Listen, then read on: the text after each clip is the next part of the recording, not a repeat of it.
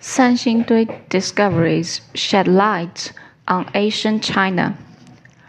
Chinese archaeologists announced the discovery of over 500 cultural relics on Saturday during an outgoing excavation at the Sanxingdui ruins site in Guanghan, Sichuan province. The relics were uncovered in six sacrificial pits, which date back over 3,200 years. Among the important cultural finds are gold and bronze masks, bronze ware, more than 100 ivory tusks, textiles, and jade, among other artifacts.